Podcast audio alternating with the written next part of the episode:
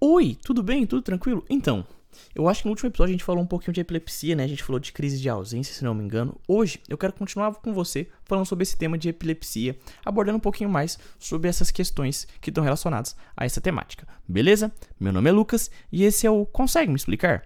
Antes de mais nada, eu tenho que fazer aquele pedido de sempre. Se você não segue, consegue explicar aqui no Spotify e no Cashbox, por favor, cogite seguir.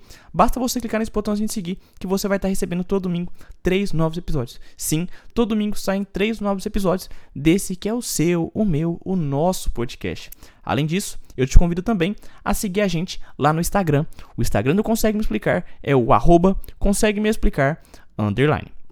Beleza? Dito isso, eu acho que a gente pode falar um pouquinho então sobre essas outras crises epiléticas, um pouquinho de cada, falar um pouquinho das manifestações clínicas, eu acho interessante. Vamos falar então um pouquinho do que a gente pode encontrar numa crise parcial. Como é que vai ser as manifestações clínicas numa crise parcial?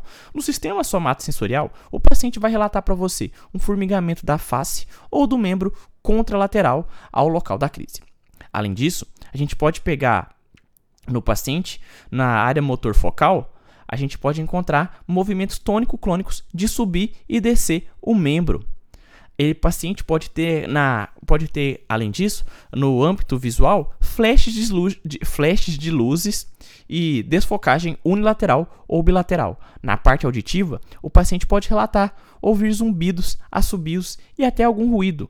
Na parte autonômica, o paciente costuma ter palidez, rubor, sudorese e alguma sensação gástrica e tem aquele efeito controverso, que é a cabeça e olhos voltados para lados opostos. Sua cabeça está para o lado direito e seu olho está olhando para o lado esquerdo. Sua cabeça está do lado direito e seu olho olhando para o lado esquerdo. Então tem esse efeito controverso, cabeça e olhos voltados para lados opostos. Então a gente tem sintomas somatosensoriais, sintomas motores focais, sintomas visuais, autonômicos, auditivos. Ah, Lucas, só isso? Não, tem várias.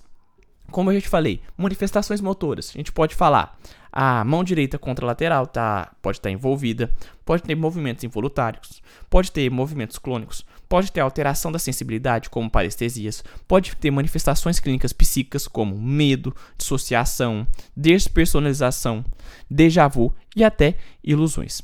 Lucas, a epilepsia é dividida em fases, não é? Sim, a gente tem a crise, tem o período pós-ictal e tem a aura. O que é a crise? A crise pode ser de ausência ou tônico-clônica.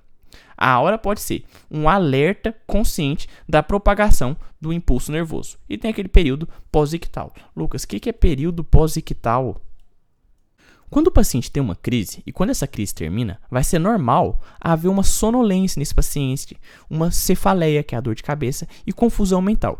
Esse estado de sonolência, dor de cabeça e confusão mental, mais especificamente esse estado, de, após o fim da crise, a gente vai chamar de período pós-ictal. Esse período pós-ictal pode durar de uma a duas horas. E nesse período, a gente deve evitar de dar o de comer ou beber a pessoa, pois os movimentos ainda podem estar descoordenados. Então, seu paciente pode acabar, é, pode acabar engasgando, pode acabar se machucando por bobeiras. Então, a gente tem fase da epilepsia. Tem esse período pós-ictal, que é o período pós a crise, que o paciente costuma ter sonolência, cefaleia e confusão mental. Tem a crise em si, tem aquela questão de ser uma crise de ausência ou uma crise tônico-clônica. E tem a aura. A aura é esse alerta consciente da propagação do impulso nervoso. Lucas, aura, alerta consciente da propagação do impulso nervoso. O que, que essa aura vai levar? Essa aura pode levar a esse olhar fixo e perplexo pode levar ao medo, pode levar a distúrbios de memória de linguagem, sensações alteradas, alucinações e confusão mental. Isso tudo, é, cada um desses sintomas vai depender de onde que está vindo essa aura, de qual região cerebelar, de qual região cerebral está vindo essas manifestações da crise. Beleza? Ah, Lucas, está vindo de uma região do tálamo, então a gente vai ter uma, vai ter uma, uma, uma especificidade diferente de sintomatologia. Sim, tudo então vai depender de onde está vindo essa crise. Lucas, como assim? Eu não entendi. Vamos supor, se ela estiver vindo, por exemplo, da parte frontal, a gente pode falar que o paciente vai ter um olhar fixo e perplexo. Ah, Lucas, mas eu acho que o problema está vindo lá do lobo parietal. Então costuma relacionar a distúrbios de memória ou de linguagem. Lucas, eu acho que está vindo lá do lobo occipital do nosso cérebro. Então costuma ter sensações alteradas. Lucas, na verdade, está vindo lá do lobo temporal. Se está vindo do lobo temporal, o paciente costuma ter alucinações. Não, Lucas, o que está vindo mesmo está vindo lá da região cerebelar. Está vindo do cerebelo, o paciente costuma relatar confusão mental.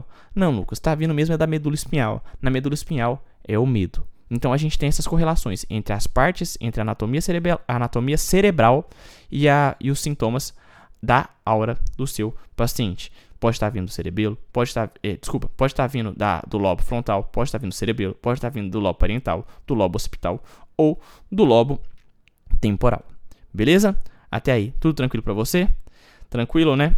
A gente já sabe da crise de ausência, né? Que o paciente tem esse olhar vago e piscadelas, a cabeça cai, tem automatismos, tem enurese. Enurese é importante. O paciente tem essa também, essa enurese. Lucas, o que, que é enurese? A enurese é a incapacidade de conter a micção e eliminação da urina. As causas são variadas, mas a enurese é a incapacidade de conter a micção, de segurar o xixi. Lucas, e na, na crise tônico-clônica? A gente tem a fase clônica, tem a fase tônico e tem a fase final. A fase tônica é o quê? É a fase que o paciente tem aquela paralisia tônica. A respiração dele cessa, ele tem cianose.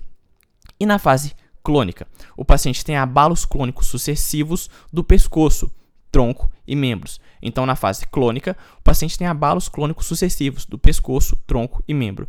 E na fase final?